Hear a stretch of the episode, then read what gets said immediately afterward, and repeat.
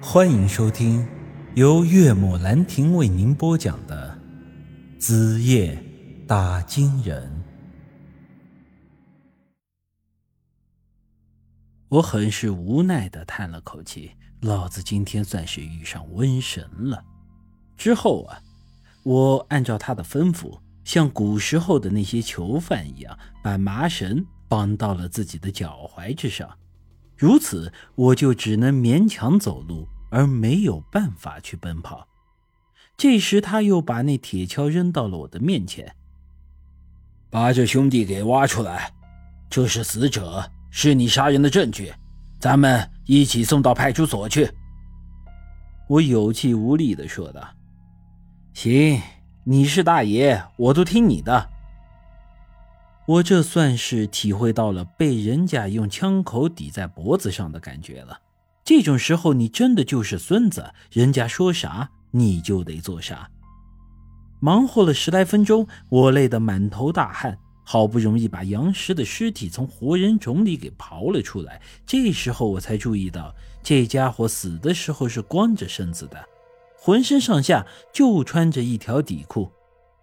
他浑身的皮肤白的就像是纸一样，见过尸体的应该知道，正常人死后尸体一般都是偏灰暗色调的，那是肌肉僵硬、血液凝固之后的现象。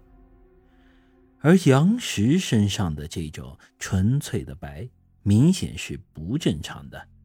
这家伙之前和我动手的时候，能够轻松的把我按在地上暴打。但他这时候身上却是瘦的皮包骨头，我很轻松的就把他从坟坑里抱了出来，然后平放到了地上。这时护林员脱下他的军大衣，示意我给杨石盖上，然后我们又在周围找了几根木棍，用麻绳绑了一个简易的担架。这位大哥对我说道。大晚上的走夜路不好走，抬个死人也不方便。你先跟我把他抬到我山上的房子里，明天早上天亮之后，我再带你们去派出所。行，都听你的。说着，我便抱起杨石的尸体，要把他放到担架上。他的身体很冷，就像是刚从冰柜里出来的一样。这时，我感觉我的整条手臂也都变得冰凉。他的背上好像有什么液体渗了出来，流到了我的手臂上。我的心里一颤，连忙给他翻了个身，丢到了担架上。我一看我的手，那是一些粘稠的液体，像是血，但又黑的跟墨水一样。更为奇怪的是，我从中居然闻出了断肠草的味道，心想这家伙难不成是中毒死的？这时，一旁的大哥突然大叫了一声：“哼，你这个人心肠也太歹毒了，咋能把人搞成这个样子呢？”我有些不理解他的话，这时忙看了一下杨石的尸体。由于刚才他一直是正面朝上，所以我才没有察觉到。他这时朝他背上仔细一看，我身上汗毛顿时都竖了起来。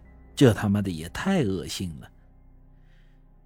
只见杨石惨白如纸的背上有一些黑色的窟窿，这些窟窿都只有黄豆大小，沿着他的脊梁骨排成了一条直线，而我手上的黑色液体就是从这些窟窿里流出来的。